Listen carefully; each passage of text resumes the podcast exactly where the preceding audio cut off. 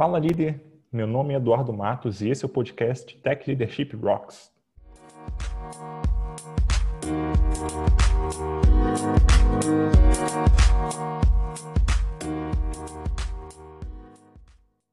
Antes de começar, eu queria deixar dois recados aqui. O primeiro deles é que agora o Tech Leadership Rocks também tem uma newsletter.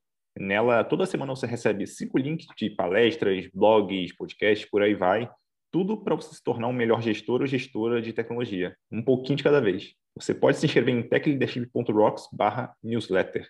O segundo recado é que, caso você ainda não saiba, nós temos uma comunidade no Slack focada em liderança em tecnologia. E se você quer crescer como líder ou só quer ter a opinião de, de colegas da área, passa lá e dá um oi para o pessoal. Para acessar, você só precisa visitar techleadership.rocks/slack.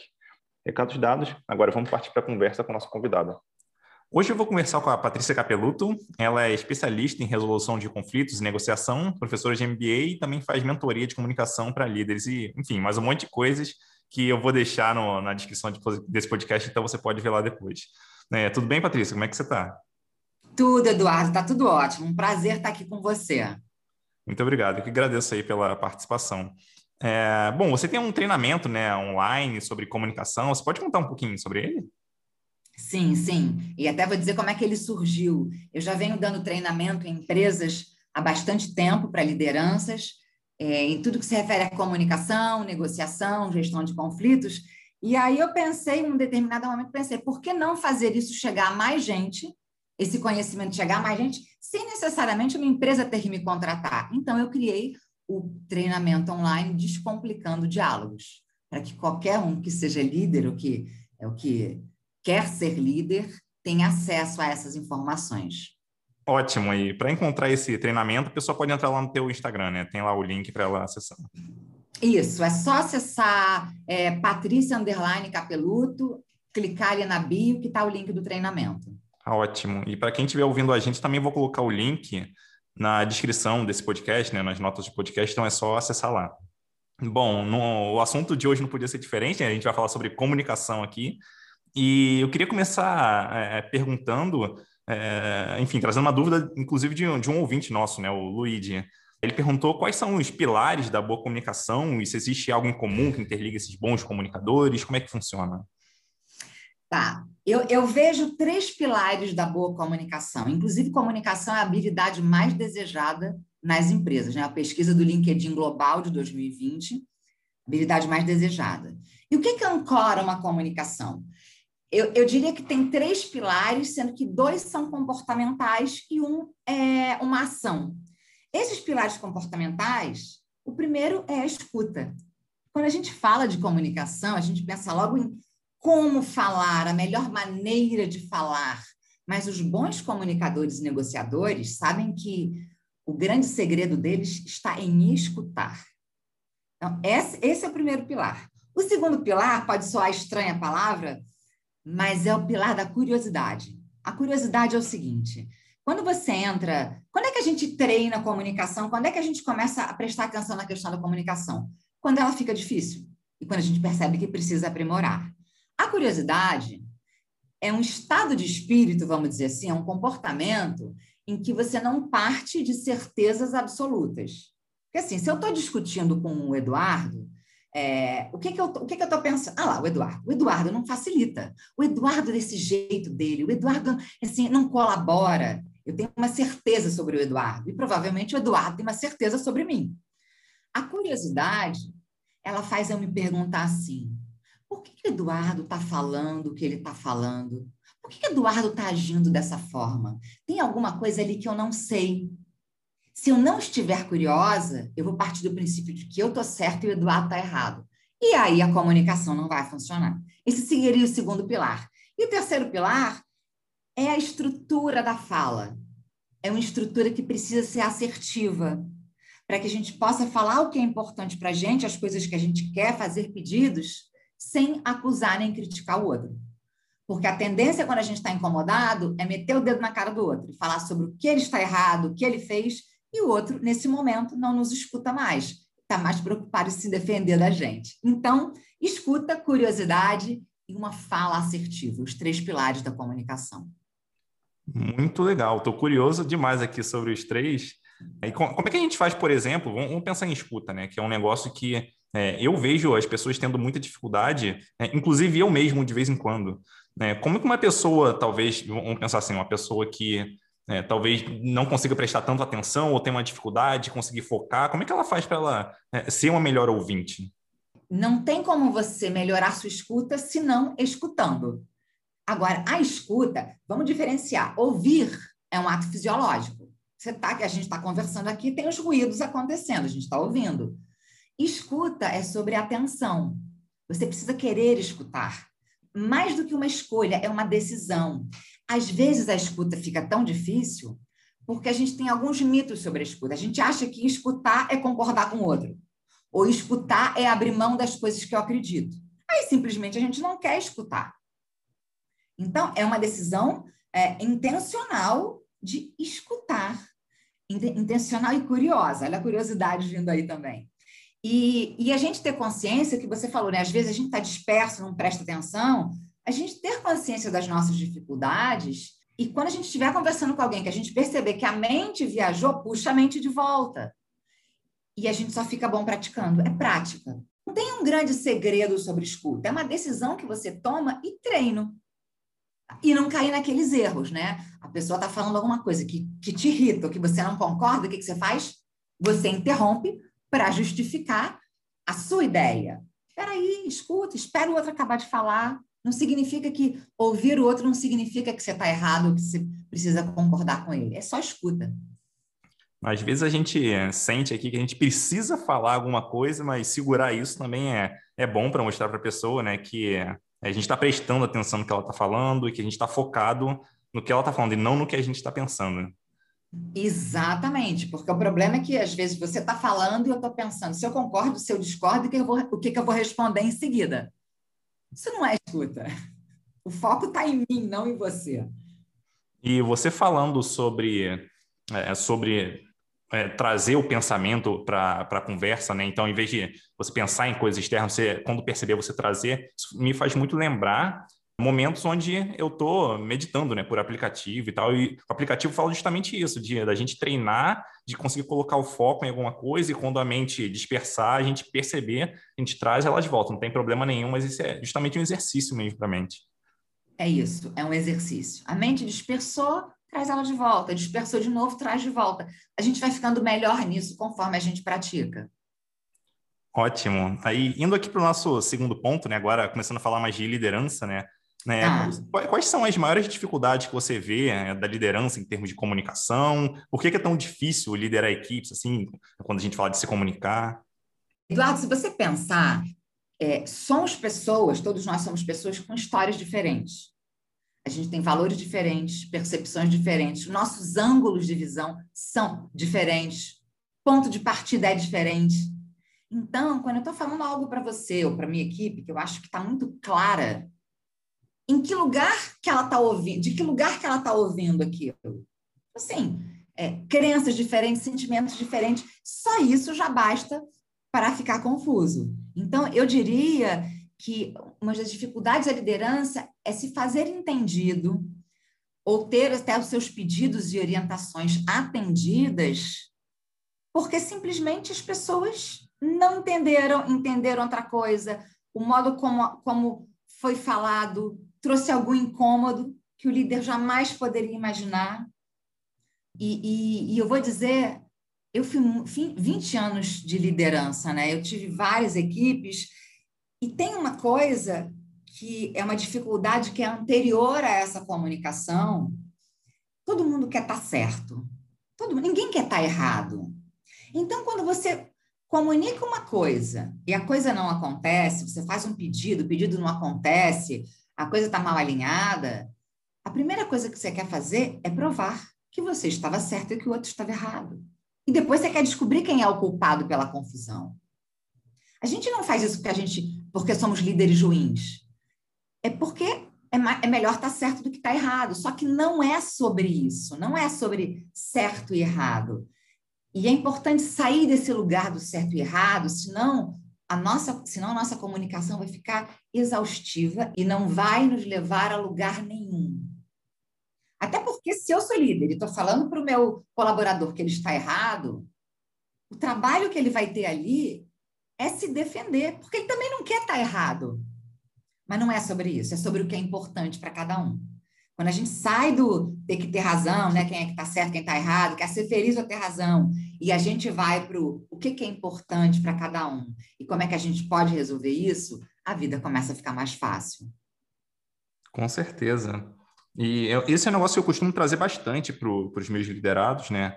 que é em relação a. Não importa muito é, se a opinião da pessoa está certa ou não, o que importa é que a equipe siga num caminho razoável, um caminho que tenha mais chance de ter sucesso. Então, se a ideia veio de uma pessoa ou de outra, isso não deveria fazer tanta diferença. Né? O que importa é o resultado da, da equipe como um todo, e não da pessoa necessariamente. Isso, isso mesmo. Isso mesmo. E, e, pegando um gancho do que você falou aí, né, no começo da tua resposta, eu tenho impressão também, e eu já, já passei por isso algumas vezes, né, de, de achar que eu sou líder, então quando eu falo, as pessoas ouvem aquilo, elas vão fazer exatamente como, como eu falei. E isso, na prática, não é bem assim que funciona, né? Pelo menos eu percebi ali que não necessariamente as pessoas entendem a intensidade que a gente quer passar, não necessariamente elas entendem o recado exato que a gente quer, né? exatamente o que a gente espera. Então, não é só falar e falar de qualquer jeito e esperar que as pessoas façam. É, e tem uma coisa, a gente acha, pelo menos eu sempre achei isso quando era líder, que eu era muito clara e muito assertiva. Só que não é bem assim que funciona. A gente não é tão claro e tão assertivo quanto a gente pensa que é. Até porque a nossa a nossa visão sobre clareza e assertividade, ela às vezes está um pouco equivocada. Às vezes você fala, fala devagar, fala explicadinho, fala, bom, então agora dei o recado. E aí não funciona. O que será que aconteceu? uma comunicação mais completa e, e, assertiva, ela precisa ter uma garantia de entendimento. Como é que isso chegou para o outro? Você, você verificou como é que chegou para o outro? Ele entendeu? Ele, ele, porque a gente geralmente fala assim: alguém tem alguma dúvida? Aí todo mundo fala: não, não tem, então tudo bem. Mas você não verificou o entendimento. E, e aí já é meio caminho andado para dar problema. Uhum. Aí eu acho que isso se encaixa com a próxima pergunta aqui que eu tenho, né? Hum. É porque mesmo com alinhamento, né, com a equipe, enfim, tem tanto ruído aí, a necessidade de repetição, de pedidos, orientações. Como é que isso tudo aí funciona? Eu acho que, que, que se encontra exatamente é, o que, que é o alinhamento. Eu sento com a equipe, digo tudo o que eu quero, pergunto se alguém tem alguma dúvida e espero que tudo corra bem. Eu acho que eu, eu acredito que alinhamento vai um pouco além disso. Existem algumas ferramentas de comunicação é, que você usa para garantir esse entendimento, tá? Mas eu estou aqui pensando até antes da ferramenta, tá? Vamos dizer que você se sentou para se reunir com a sua equipe. Olha, olha como a coisa começa a ficar um pouco mais complexa. Você se senta, aquela reunião de segunda-feira, que você, né, todo mundo faz aquela reunião de segunda-feira com a equipe de manhã. Bom dia, gente, tudo bom? Tudo bem? Vamos lá. Aí você dá todas as diretrizes, o que você espera para a semana, pergunta se alguém tem alguma dúvida, se alguém tem algum ponto colocar. E pronto, partem para a semana. Como é que aquelas pessoas chegaram ali na reunião? Final de semana foi bom? Tem alguém com algum problema? Tem alguém com algum incômodo de algo que aconteceu na semana anterior? Ah, Patrícia, mas não temos tempo para isso. Existe uma ferramenta de comunicação que se chama check-in. Sabe check-in? Check-in de aeroporto? Você, você chega no aeroporto para dizer, você está com quantas bagagens? Que que você tá, com o que, que você está chegando no aeroporto? De que forma você está chegando naquela reunião? É, os líderes não estão acostumados a perguntar como as pessoas estão se sentindo. Qual é o estado de espírito que as pessoas chegam em determinada reunião? E se elas chegam com foco em alguma outra coisa, com algum incômodo ou com algum problema, a capacidade de escuta e de entendimento delas diminui. Porque elas podem estar é, com uma outra coisa chamando a atenção delas, um problema, que elas podem estar incomodadas. A comunicação, ela não existe só nos momentos de feedback, na hora que eu vou dizer o que tem que para fazer, o que tem que ser feito, e aí eu digo tudo muito explicadinho, a, a habilidade de comunicação, ela permeia o dia a dia de uma forma muito mais complexa. Ela é que sustenta nossas relações. Quando as pessoas às vezes perguntam sobre, ah, como é que eu influencio mais a minha equipe? Né? Como é que eu engajo a minha equipe? Você não influencia e engaja nos momentos difíceis e de enfrentamento, que eu quero dizer assim, tem uma coisa que precisa ser feita agora e isso. A gente engaja e influencia nos pequenos momentos de interação no dia a dia. Quando a equipe percebe que você se importa com eles, que você está do lado deles, que, que eles têm espaço para falar sobre o que é importante para eles, você está criando engajamento, motivação e influência. É, é sobre confiança. Na hora que o bicho pega, aquele colaborador está ali com você. Esse tipo de coisa é, gera lealdade, tudo fica mais fácil, sabe? Não, não vamos deixar a comunicação só para os momentos assim, ah, eu tenho uma coisa a dizer, eu tenho um alinhamento para fazer. A comunicação precisa ser a base do dia a dia. Sensacional. É, eu anotei alguns pontos aqui, conforme você foi falando, né? É, uma delas é que eu percebi na tua fala é que comunicação não depende só do que a gente fala, depende também do quanto a outra pessoa é capaz de escutar em cada momento. Então, se a gente fala com a pessoa no momento onde ela não tem uma capacidade muito alta de escuta, então eu posso passar talvez a minha mensagem da melhor maneira possível que ela não não vai ser passado da melhor forma, de qualquer maneira, lá na ponta. Então, não tem a ver só com a gente, com o que a gente fala, tem a ver com o quanto a outra pessoa consegue ouvir também. Então, achei isso bem interessante esse ponto. Mas é, e assim, vamos, vamos imaginar uma situação real. Você está é, falando com alguém da sua equipe, essa pessoa tá, tá, sabe quando a pessoa fica quieta, incomodada, e fica tipo só, uhum, uhum, uhum. Você sabe que ela está quieta, você sabe que ela está incomodada, mas existe uma tarefa a ser passada, precisa uma coisa ser alinhada, então você finge que não está vendo. Essa pessoa não está te escutando. Tem coisas mais, tem incômodos mais presentes do que a escuta. É preciso falar sobre o que está acontecendo, para que realmente aquela pessoa compre o seu barulho. Senão não funciona. E outro ponto que eu achei muito interessante também né, na tua resposta foi sobre, uh, voltando lá bem no começo, na questão do alinhamento, né? Então, alinhamento, pelo que eu entendi, não é um evento. Alinhamento é algo que você faz ao longo do tempo, né? Então, você vai é, ter uma conversa hoje, daqui a pouco você vai ter outra conversa e outra, isso tudo conta como um alinhamento como um todo, né? Para você chegar até o objetivo que você estava pretendendo ali. É, a gente, se a gente alinhamento parece que é alinhamento de uma tarefa, né? Uma ação específica para uma tarefa. E tudo bem, pode ser mas se a gente não, não construir essa comunicação e essa boa relação, a tendência é de o alinhamento ficar mais difícil. É, é, é eu, eu, eu, digamos, né? Eu estou aqui, passo para você uma tarefa para você fazer, aí eu vou perguntar, entendeu, Eduardo? Você fala assim, entendi. É, diz para mim o que, que você entendeu, para eu ter certeza de que eu fui clara. Aí você vai me dizer o que você entendeu. Pode ser que você tenha realmente entendido, pode ser que você tenha entendido uma parte e eu vou precisar aprofundar, e pode ser que você, estiver, que você esteja disperso. Você fala assim, ah, Patrícia, é, repete para mim, porque eu estava pensando em outros problemas. Olha que oportunidade que a gente está criando de alinhar melhor. Muito bom. E se tiver problema, é melhor que tenha problema o quanto antes, você detecte isso o quanto antes para resolver o quanto antes também, porque depois vai ser muito pior. Sem dúvida. E, e outro ponto que eu também anotei foi sobre quando você falou sobre engajamento e influência nos pequenos momentos do dia a dia, né? Então a gente às vezes pensa que ah, quando eu precisar, eu vou lá e peço para a pessoa.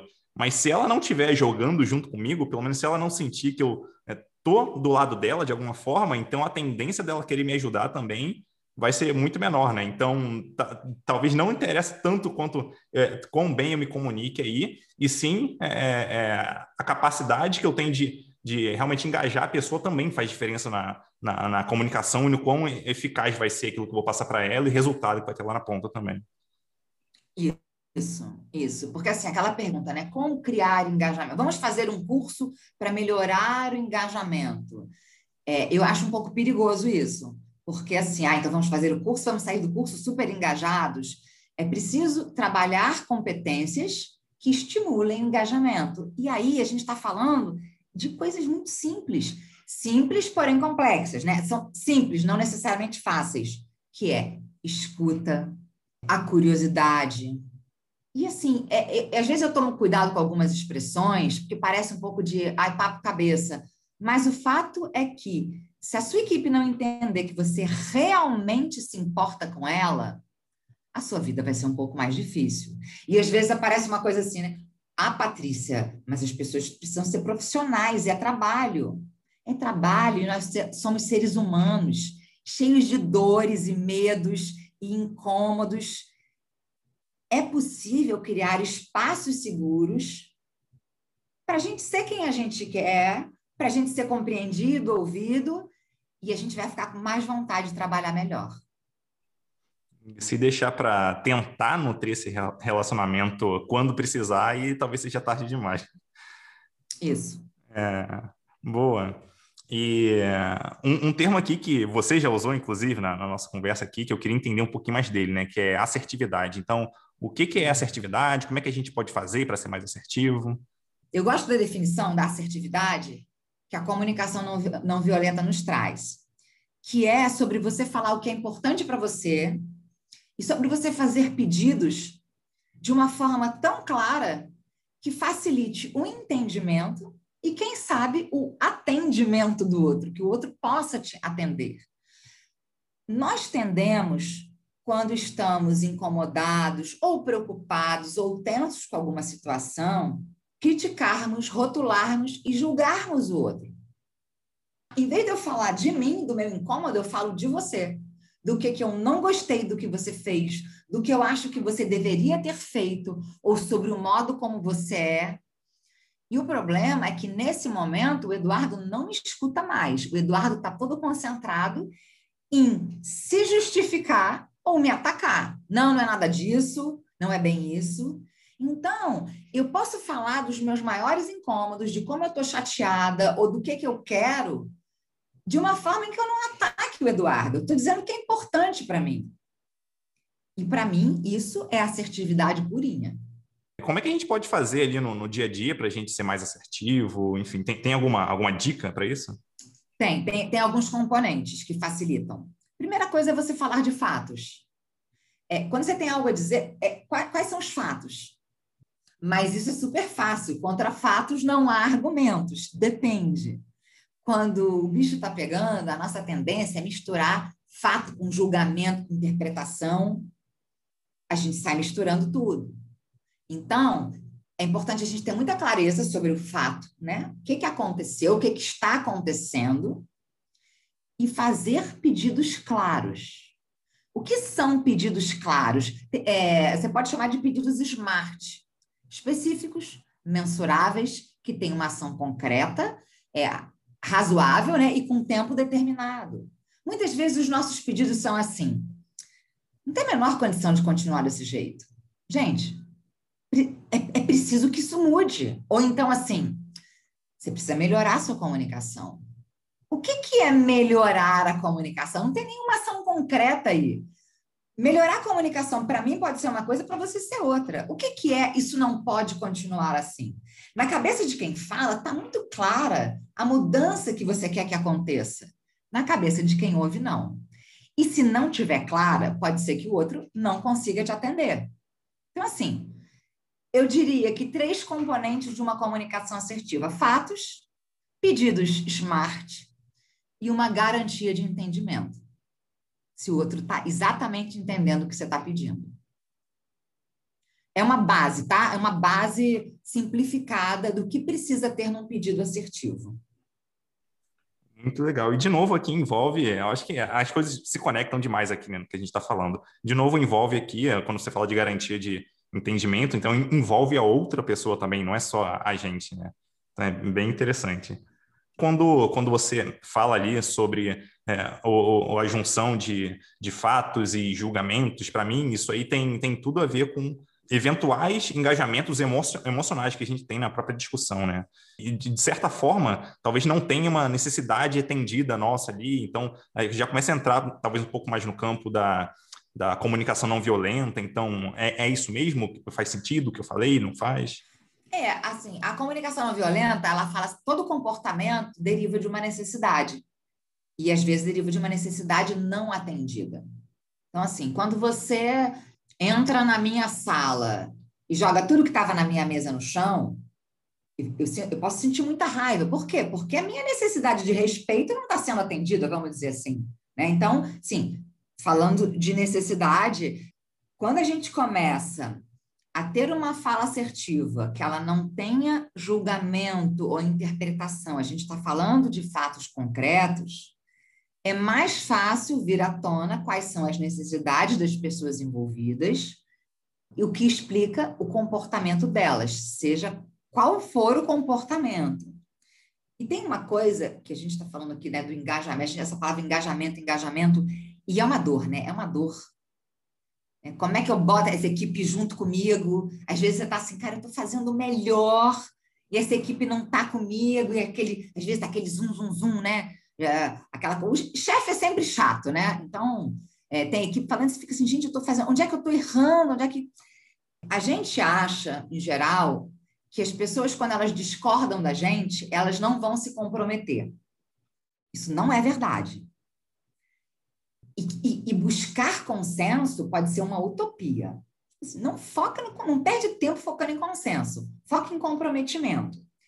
As pessoas não se comprometem quando elas não, quando elas sentem que as suas opiniões não foram consideradas, quando elas não foram escutadas, quando elas percebem que elas não fizeram parte da construção daquilo, daquele projeto, daquela tarefa.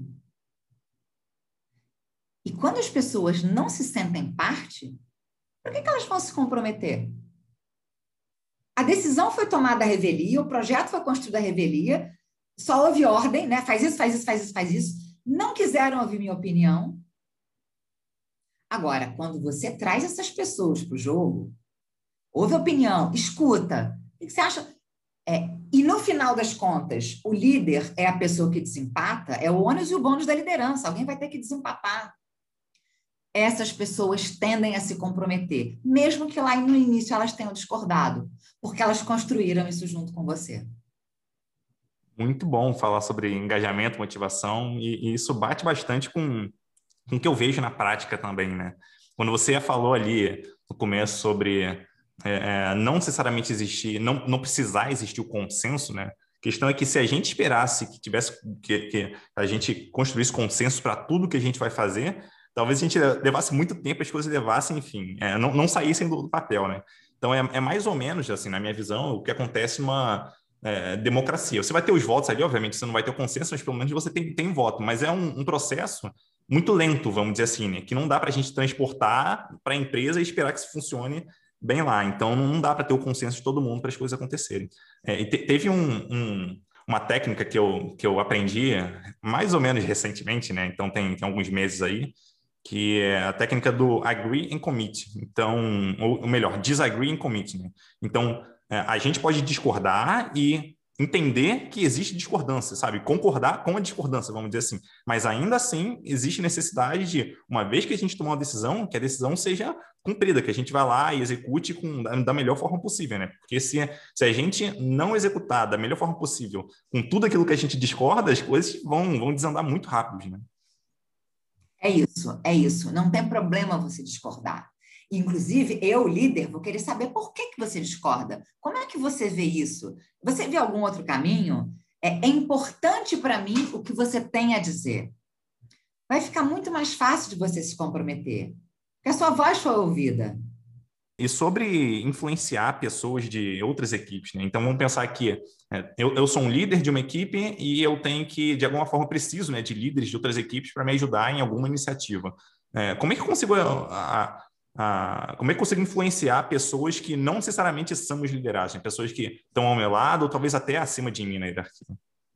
A influência é, e a persuasão também são definições que, que tem. Eu vejo muitos errinhos, né? As, as pessoas às vezes acham que é, influência é sobre uma capacidade maravilhosa de argumentação e persuasão as pessoas acham que é manipulação. E de uma forma simples, tá? Persuasão é quando você quer é, alguma mudança. Geralmente é quando você quer que a outra pessoa te diga sim ou não.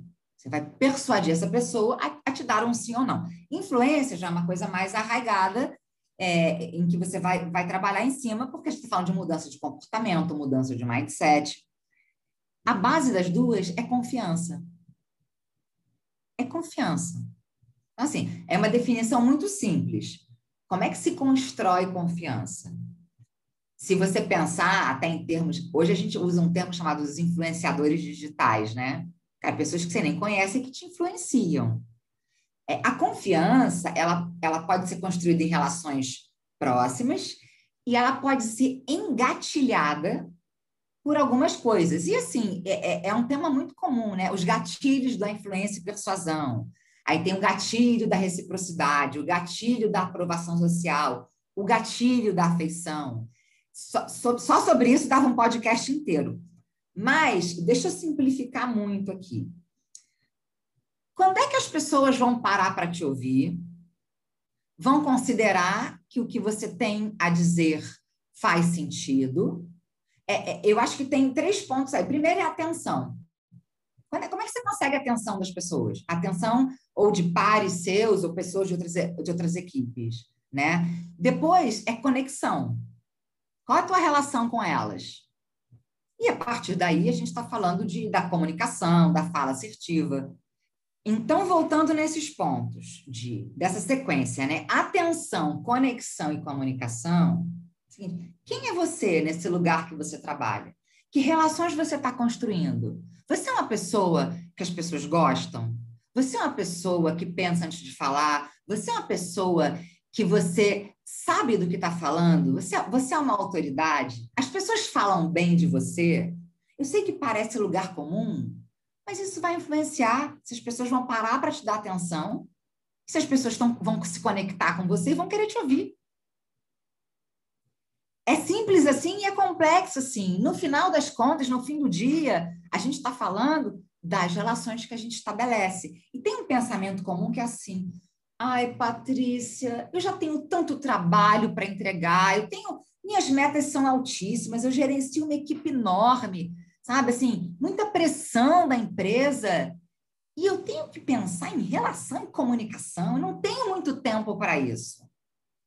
É, se você quer ter isso tudo que você falou primeiro facilitado, o caminho é a relação e a comunicação. A vida vai ficar mais fácil se já tem esse trabalho todo, vai ter mais um agora, que é justamente criar isso aí. Né? É... Não, é, mas assim, é um trabalho que vai diminuir o outro. Ah, interessante. É isso que eu quero dizer, entendeu? Assim, não é, ah, é não, mais uma coisa, ignorar que as suas relações, a qualidade dos seus relacionamentos, a qualidade da sua comunicação, tipo assim, não, eu não tenho tempo para isso, me dá muito trabalho. Tudo bem, é uma decisão, é, existe uma premissa da escolha. A pessoa pode não querer se comunicar melhor, a pessoa pode não querer é, é relacionar. Aqui, aqui, assim, eu sou uma pessoa técnica, eu vim aqui para trabalhar, fazer o meu. E as pessoas deveriam fazer o delas também, e cada um fazer o seu trabalho. O mundo não funciona assim. Você pode não querer olhar para isso. E quando você investe em melhores relações, uma comunicação melhor, todo o resto fica mais fácil. Você resolve os os problemas com mais rapidez. Você alinha com mais rapidez. Você não precisa ficar repetindo pedidos. Aquelas coisas que ficam atravancadas param de atravancar. É, é isso. É um trabalho que faz hoje, mas que vai se pagar lá na frente de alguma forma. Então, não tem muito o que pensar ali. Tem, para mim, assim, até pelo que você falou, né? Tudo tem muito a ver com construir essas relações.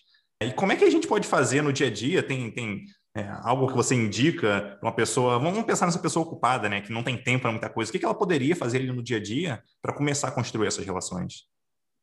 Você precisa querer.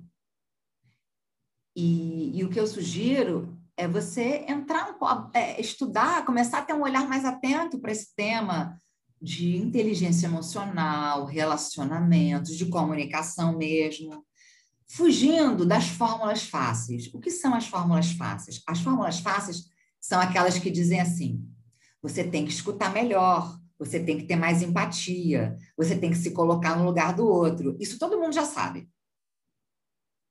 É um entendimento assim Por que, que eu tenho dificuldade de escuta? Por que, que empatia é uma palavra que me irrita? Como é que é essa história de se colocar no lugar do outro? Onde é que estão as armadilhas que eu não estou vendo? As frases feitas na hora que a temperatura emocional sobe, a gente não quer nem saber que tem que ter empatia, que tem que escutar, a gente simplesmente não quer escutar.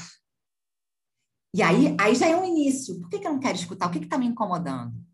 E entender também que o que incomoda a gente incomoda o outro. Sabe aquelas pessoas difíceis com as quais a gente trabalha, elas falam que as pessoas difíceis somos nós. Está todo mundo no mesmo barco. Sempre quando eu ouço né, esse termo de pessoas difíceis, né, ah, fulano tal é muito difícil. Mas será que realmente fulano tal é muito difícil? Ou a gente não está facilitando essa comunicação, essa interação com a pessoa, né? Então, eu gosto sempre de trazer para mim mesmo, porque quando eu trago para mim, eu, eu sinto que tem alguma coisa que eu possa fazer para melhorar aquilo. Mas agora, se a culpa está na outra pessoa, aí não tem mais o que eu posso fazer, né? E, e isso volta àqueles três pontos que eu falei, né? Quando, por que, que, por que, que outra pessoa, a outra pessoa é difícil? A gente já não tem boa vontade de conversar com ela. E quando conversa, a gente quer descobrir quem está certo, quem está errado, de quem é a culpa. Claro que minha que não é e o outro está tentando descobrir ou provar as mesmas coisas. Quem está certo, quem está errado, quem é a culpa. Onde é que a gente chega assim? Não chega. Eu vou te dizer, Eduardo, que uma grande libertação para mim quando eu entendi que se eu não estiver certa, eu também não preciso estar errada. Que coisa. Eu não, preciso, eu não preciso ficar batalhando para estar certa, porque se eu não tiver, não significa que eu esteja errada. Para mim, foi libertador. O meu foco agora, quando eu estou dialogando com alguém numa conversa difícil, a coisa está atravancada, é assim: o que, que é importante para mim e o que, que é importante para essa pessoa? A gente pode falar sobre isso. Uma coisa não invalida a outra. Não é sobre o que é verdadeiro, é sobre o que é importante para cada um. Muito bom. É, uma técnica que eu uso, é, aí você vai me dizer se realmente funciona ou não, se eu estou fazendo à toa ou não. É, ah. Justamente tentar, é, dentro do possível, né, ajudar as pessoas que estão à minha volta. Porque quando eu faço isso, pelo menos na minha cabeça, em algum momento elas vão querer retribuir isso de alguma forma, né? E isso seja retribuindo um favor que eu fiz para elas, seja retribuir é, ouvindo o que eu tenho para falar, um pedido que eu tenho para fazer. Então, ajudar pessoas é uma forma que eu vejo de, de construir essas relações aí para a gente né, é, não só é, beneficiar a pessoa, né, por estar tá ajudando ali a pessoa, mas também a gente tende a se beneficiar no futuro por estar tá fazendo isso também. Você sabe que, você, não sei se você tem a consciência disso, isso é o gatilho da reciprocidade. Que se fala tanto em gatilho, percepção e influência. É isso. É você dar algo de valor para o outro, sem pedir nada em troca, porque a, a, a pessoa cria um sentimento de reciprocidade, ela quer te devolver, ela quer ter uma boa vontade com você. Então, quando você faz isso e faz de verdade, de verdade que eu digo é não faz isso incomodado, né? Fala, não, vou fazer pelo outro, movido pela culpa, pela irritação ou pela vergonha, porque às vezes tem isso. A pessoa, alguém, alguém te, alguém te pede alguma coisa e você faz, mas você faz irritado não vai funcionar. Mas do jeito que você está falando que você faz, que você está usando essa técnica, é perfeito, é isso mesmo. Você cria um ambiente de boa vontade. Ah, legal, que, que bom, bom saber. e agora, falando aqui, pensando no nosso público aqui, né, que é um público mais técnico, comunicação é um problema seríssimo, porque as pessoas estão acostumadas ali a a colocar a mão no código, a trabalhar com, com algo muito técnico, mas não se preocupam normalmente com, com assuntos mais, enfim, ligados a, a soft skills, a comunicação, e, enfim, é um problemão aí. Como é que a gente pode, pode talvez, começar a inserir ou começar a ensinar as pessoas a se comunicarem melhor né, quando elas estão num, num ambiente assim? As pessoas, eu penso que as pessoas são movidas. Tem, tem dois pontos que movem as pessoas: a dor ou o desejo. A dor, a quando a situação começa a ficar incômoda, as coisas não andam no tempo, a, a, situação pode ficar muito, pode estar muito incômoda, um problema às vezes gestão, da própria gestão da equipe, de você estar fragilizado frente à equipe, porque as coisas não, você não está conseguindo é, fazer com que as coisas se movimentem do jeito que você gostaria, no tempo que você gostaria, e você já fez tecnicamente tudo que é possível. Tá? A gente tem uma dor aí. E o desejo é quando assim, eu já sou muito bom tecnicamente. Eu quero galgar é, outros, outros é, degraus, eu quero, quero ser promovido, eu, quero, eu sou gerente, eu quero virar diretor, quero virar superintendente, quero virar CEO. E aí, quando a gente começa a entrar nesse jogo que eu chamaria de mais estratégico, a gente está falando de ser bom em lidar com pessoas. Não dá para não olhar para isso. Sabe aquelas situações em que uma pessoa é muito boa tecnicamente e aí a empresa promove ela para um cargo de gestão, sem verificar ou sem dar suporte e recursos para essa pessoa trabalhar as habilidades interpessoais, a inteligência emocional. A vida dela vai ficar difícil, porque posições de gestão pedem lidar com pessoas. E pode ser que a pessoa esteja num momento hoje e fale assim: não está dando para levar, está muito bom assim. E tudo bem, é, é, é uma escolha. Mas eu digo, a vida pode ficar mais fácil, as tarefas serem resolvidas com mais rapidez, você promover mais engajamento, mais motivação. E, e quem está ao redor, pessoa que está acima e ao redor, parece assim, poxa, olha que habilidade que essa pessoa tem de fazer com que os outros atendam as orientações, atendam os pedidos. Olha como essa pessoa resolve as situações difíceis com maestria. O técnico é o básico, né? É o básico. O pulo do gato está nas habilidades interpessoais. E vamos pensar o seguinte: onde é que a gente se diferencia de um robô? Os robôs estão aí.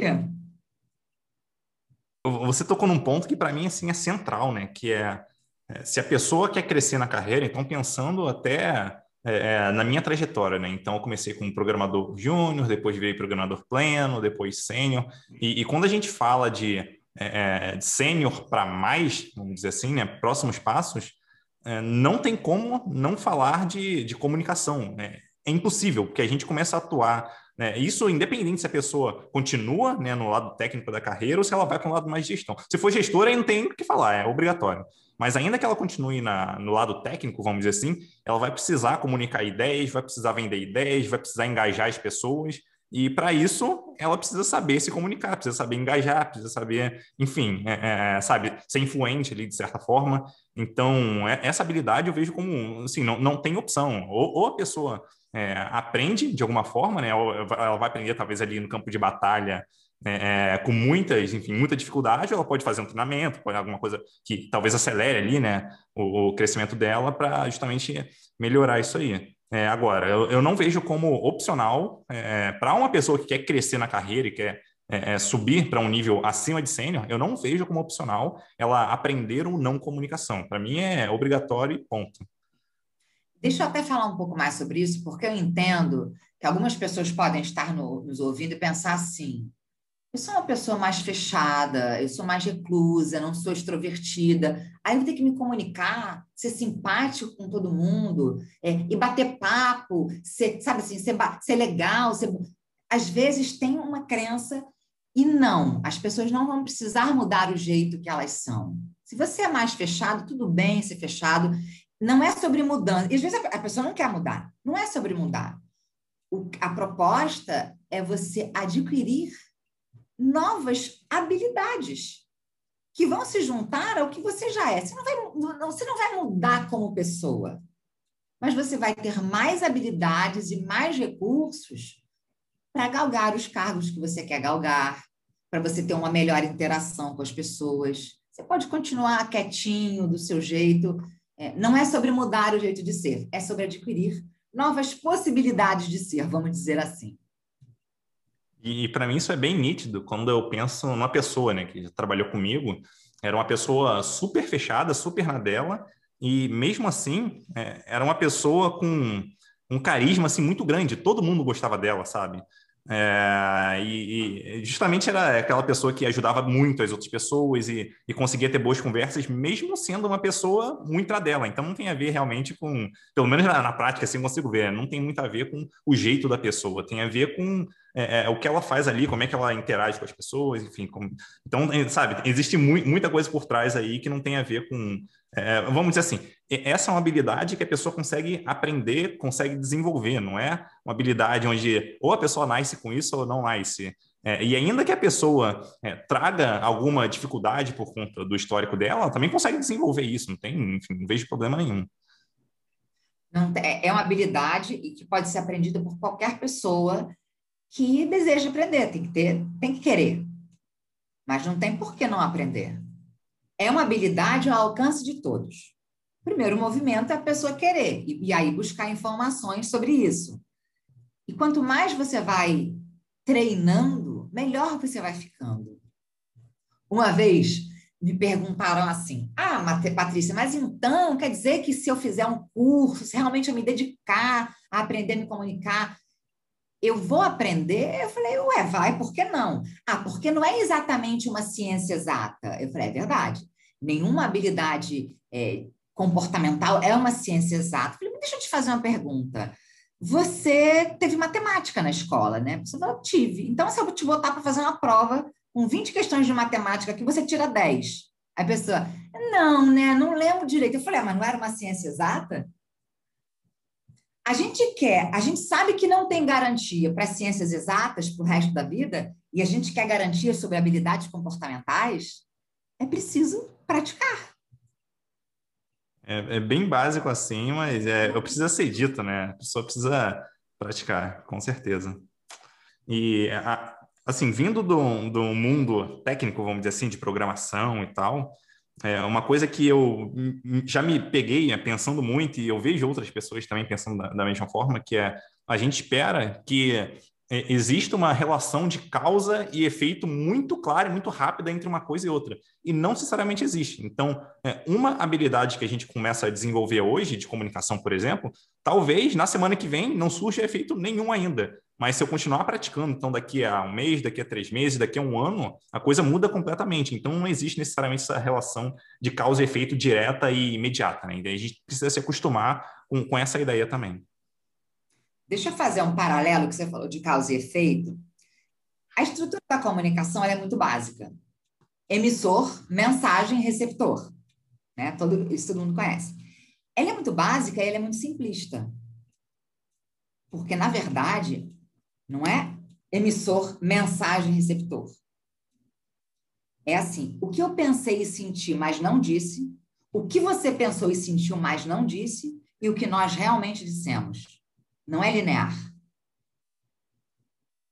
O que é causa e efeito para mim é, é outra causa e efeito para você. Não é, não é linear.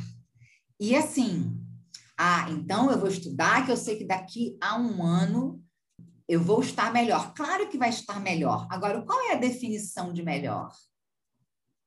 O que, que você quer alcançar? Por exemplo, é, ah, eu quero melhorar minha comunicação. O que, que é melhorar a minha comunicação?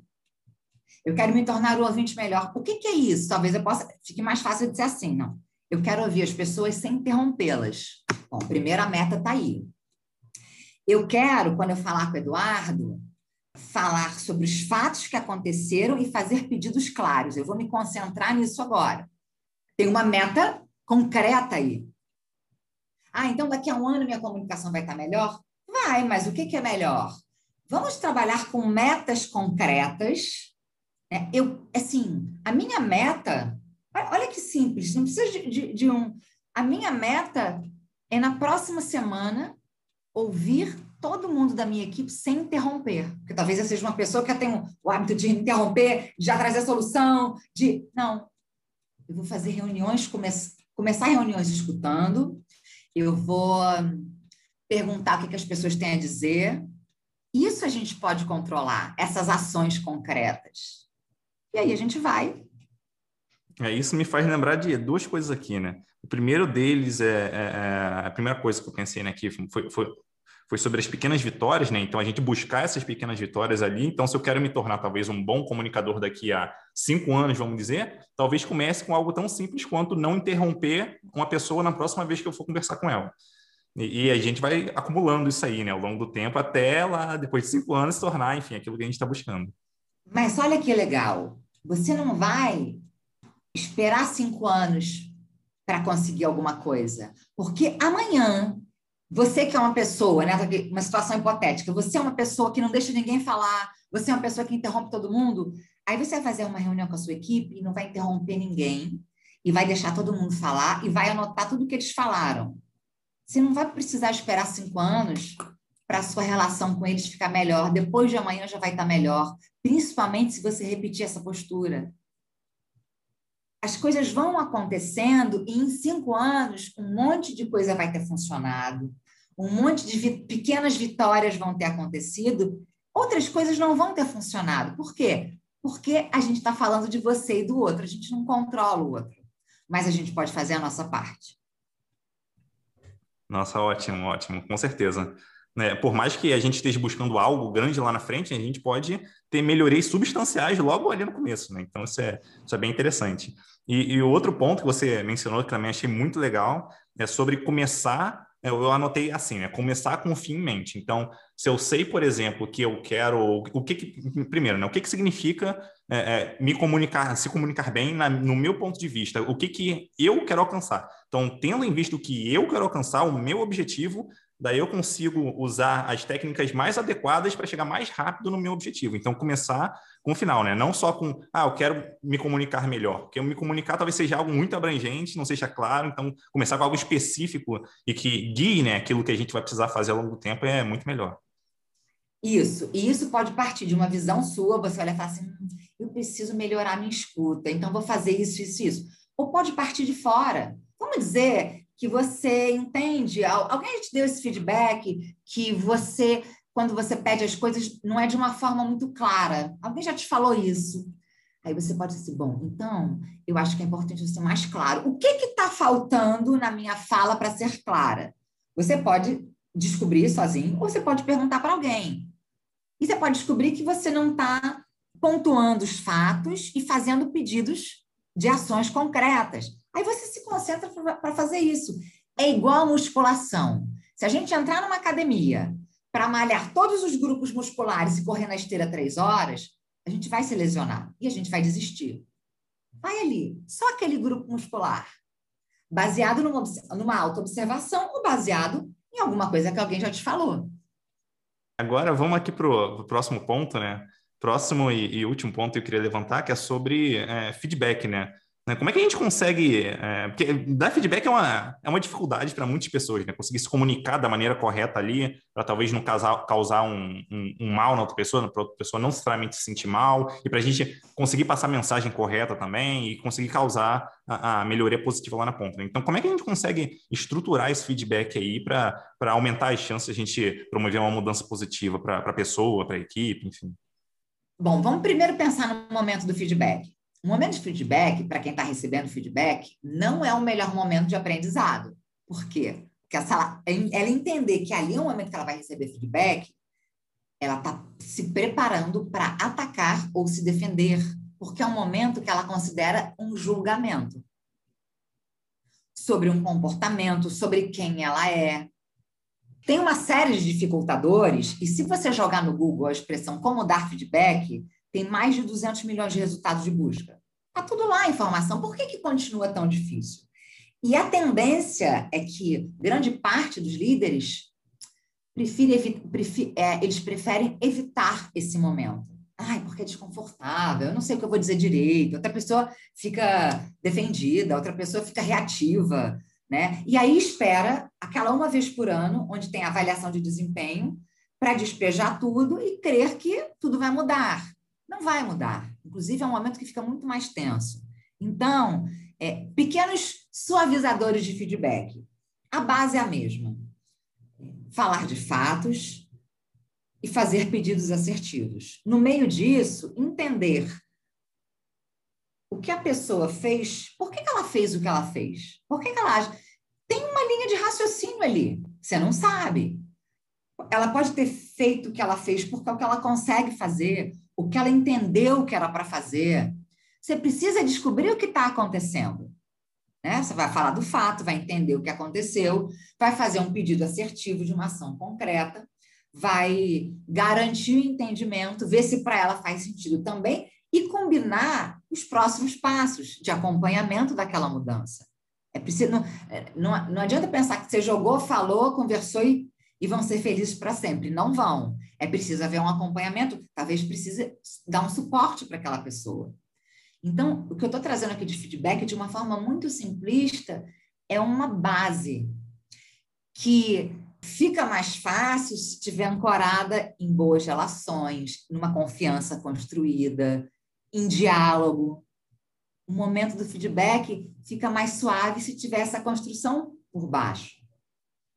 Tá? Então, assim, não trouxe nenhuma grande novidade, porque é um assunto muito profundo, mas é preciso falar sobre fatos, é entender porquê que a pessoa fez o que fez da forma que fez, é dizer o que você precisa, o que você quer, o que você orienta, fazer um combinado ali e mapear os próximos passos.